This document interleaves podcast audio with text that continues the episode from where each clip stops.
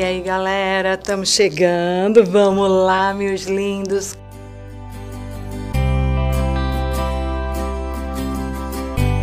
A nossa convidada hoje é a linda vitaminada Evelise. Tudo bem? Flávia, obrigada pelo convite. Eu espero conseguir agregar aí para os seus alunos. Evelise, então fala um pouco da história do ECA pra gente. Começa dando esse contexto, né? Você que já leciona isso há tanto tempo nas graduações, leciona em concurso, aqui com a gente, ela arrasa no concurso também. Então, passa pra gente uma noção do que é, por que foi feito, qual a importância, tá? Então, antes de falar do estatuto, que é uma lei relativamente nova, então assim, 30 anos para uma legislação brasileira não é uma legislação velha. Ela é uma legislação jovem. Então, a Constituição Federal de 88 ela determinou no momento em que ela foi promulgada. Então, se você quiser aí em algum momento cair no seu vestibular temas legais e você quiser falar da forma correta sobre a Constituição de, de 88, ela foi a primeira Constituição cidadã, que a gente chama, porque ela foi promulgada pela Constituinte. Então, ela foi criada por um poder constituinte e foi promulgada. No momento em que ela foi promulgada, tinha lá uma determinação de que o Brasil fizesse uma lei ou uma legislação, um estatuto, enfim, que regulamentasse todas as questões que envolviam crianças e adolescentes no Brasil. E rapidinho, nosso Poder Legislativo, dois anos depois, criou o Estatuto da Criança e do Adolescente.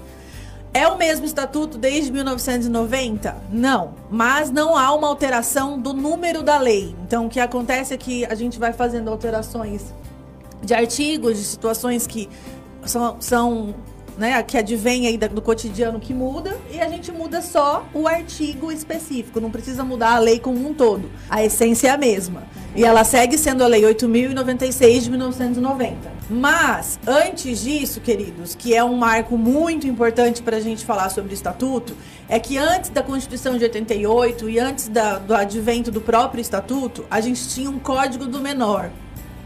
E para esse Código do Menor, o menor não tinha direito a nada no, no Brasil. Então, a principal diferença que você pode apontar no seu tema de redação ou na sua escrita é que, com o advento da, do, do ECA, né, do Estatuto, o menor passou a ser um sujeito de direito. Então, antes ele não tinha direitos, ele só tinha deveres. E a partir da criação do Estatuto da Criança e do Adolescente, ele vira um sujeito de, um sujeito de direitos para a noção jurisprudencial, legislativa e tudo mais. Então essa é a primeira, primeiro grande Evolução. A primeira grande evolução, a primeira grande diferença que o ECA trouxe aí para as nossas crianças e adolescentes com o advento da lei. Além disso, eu sempre brinco com os, com os concurseiros que eu corto a minha mão fora se o macete que eu der em aula não for algo que vai salvar você num momento de perrengue, né? Então você está naquela aquele desespero, você não sabe o que, que você fala. Então tem dois princípios no ECA que são princípios basilares, assim, é como você quando vai construir uma casa, você precisa daquela pilastra, é a pilastra do ECA.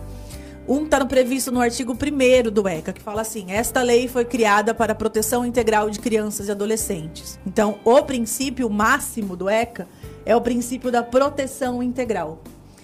Pelo princípio da proteção integral, significa dizer que eu, você e toda a população, poder, poder público, Estado, de uma forma geral, 365 dias no ano, 24 horas no dia, somos obrigados a proteger integralmente toda e qualquer criança e adolescente no Brasil. Se o primeiro princípio, ele diz que é o princípio da proteção integral, quer dizer que não havia. Não.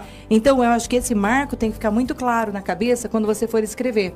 Que anterior a isso, nós tínhamos um estado em que ele praticamente não estava sendo visto exatamente como um cidadão, porque se o cidadão é aquele que tem direitos e deveres, e ele só tinha deveres... O princípio da proteção integral, gente, é a luz no fim do túnel quando você fala do ECA. Porque toda e qualquer situação que envolve criança e adolescente, inclusive do que nós vamos falar daqui a um tempo, que é o menor infrator, você tem que olhar para ele antes de qualquer coisa como um cidadão que merece proteção constante, porque ele está em formação. Então eu sempre falo isso, é um ser humaninho que está crescendo fisicamente, socialmente, psicologicamente e mentalmente.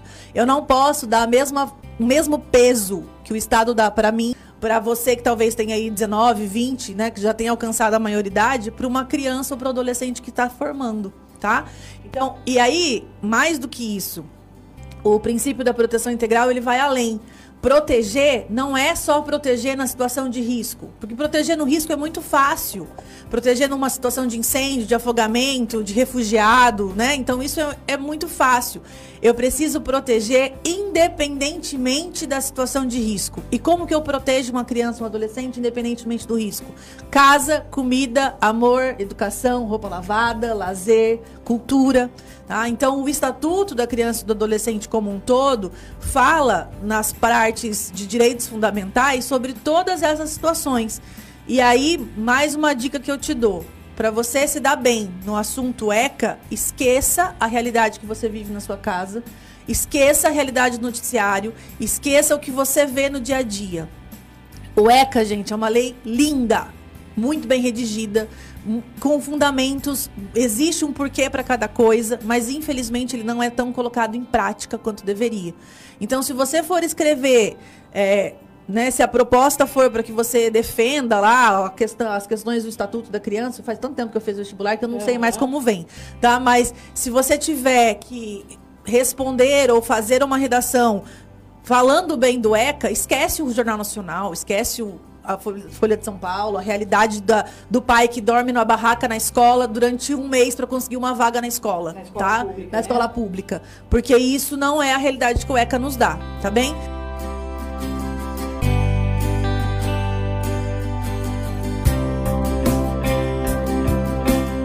Para vocês conseguirem ter macetes aí pro ECA, vamos pensar que toda criança, todo adolescente é protegido, independentemente da situação de risco. Então, querido, eu tô falando para você que já alcançou a maioridade, tá? Quem ainda é adolescente aí, não estou, não, não abraça você, você ainda é um, um ser humaninho a ser protegido, mas eu, ainda que não te conheça, tenho um dever de proteção com você. Então, não é só pros meus se eu tivesse filhos ou para os meus sobrinhos, para os meus familiares, para os meus amigos, é para qualquer criança ou para qualquer adolescente. Então, eu e você e a Flávia também éramos talvez responsáveis, éramos não, somos responsáveis pela menina de 10 anos que foi estuprada, pelo porque o princípio da proteção integral fala que é um dever social da sociedade como um todo proteger criança e adolescente de qualquer situação de risco. Além disso, o princípio da prioridade absoluta. Pelo princípio da prioridade absoluta, eu tenho que te dizer que criança e adolescente tem prioridade frente políticas públicas ou equiparados. Então, isso significa dizer que se tiver sobrando dinheiro na prefeitura, o Belinati tem que colocar dinheiro aonde envolva criança e adolescente. Se for para criar uma lei, o, o, Congresso Nacional tem que, ou, né, enfim, se for municipal, estadual, tem que olhar primeiro para a lei que envolve criança ou adolescente. Se for uma situação de socorro, Primeiro, criança e adolescente. Então lembra do Titanic? O barco tá afundando, o cara vai lá e fala: só tem não tem não tem bote salva-vida para todo mundo. Crianças, mulheres e idosos primeiro. Então, lembra sempre do, do filme. Quem não assistiu o Titanic, você tá fora de base. Anos 90, queridos. Talvez eles não assistiram. É, estavam nascendo. Mas é um clássico, né? Me respeitem aí. Então precisa assistir. Mas eles têm sempre essa prioridade, tá, gente? Esse combo de proteção integral e prioridade absoluta vai te salvar, tá? Então, por que, que ele vai te salvar? Se você tiver lá vários textos que falem sobre a postura do Estado, as condições que são dadas para criança e para adolescente, fila de, de matrícula em escola, demora de atendimento em, em pronto-socorro, pronto atendimento, você vai bater em cima falando infringir o ECA, porque o ECA fala no artigo 4 que tem que dar prioridade absoluta para criança e para adolescente. Né? É óbvio que algumas situações vão ser avaliadas. Então, quando a gente fala de pronto atendimento, se eu chegar lá com risco iminente de morte e a criança está só com uma gripinha, Aí eles não. vão me atender primeiro pela noção da, da necessidade de recuperar uma vida. Né? Ela, a criança ainda pode esperar. Mas se for as duas com gripe, a criança vai passar na minha frente. Falar para vocês que o ECA é uma lei linda, mas que realmente ela é ela lida com, com cidadãos de papel, porque infelizmente essa realidade não é algo colocado em prática ou em voga todos os dias. Por que que a gente vê isso? Então, é, talvez eu comece a abraçar aí para você a questão das críticas que a gente pode fazer ao ECA num, num texto. Todos os direitos da mulher grávida existem no Brasil por conta do ECA. E aí eu quebro toda essa noção romântica da mulher que engravida de que agora eu estou um ser de luz e mereço atenção. A lei existe não para a mulher que gesta, mas para a criança que se desenvolve dentro dela. Olha que legal. Então, todas essas proteções que existem, de tipo prioridade de banco, prioridade de atendimento, pré-natal, perinatal e pós-natal. Então vamos lá, pré-natal antes de nascer, perinatal no momento do nascimento e pós-natal depois é, que nasceu, né? Então a gente tem uma grávida, uma, uma parturiente e uma mãe, tá? Então são as três fases. Tudo isso existe porque o ECA abraça. Se não fosse o ECA, a mulher grávida e nada, seria a mesma coisa. Né? Exatamente. Né? Então, tem muitos direitos da mulher grávida que quem traz é o ECA. Direito de atendimento no SUS, direito de ter atendimento psicológico, mesmo se ela quiser é, entregar para adoção, tá? Então vamos lá. Entregar para adoção no Brasil não é crime, é um direito da mulher. Certo. A mulher pode gestar e falar: eu não quero essa criança. Aborto é.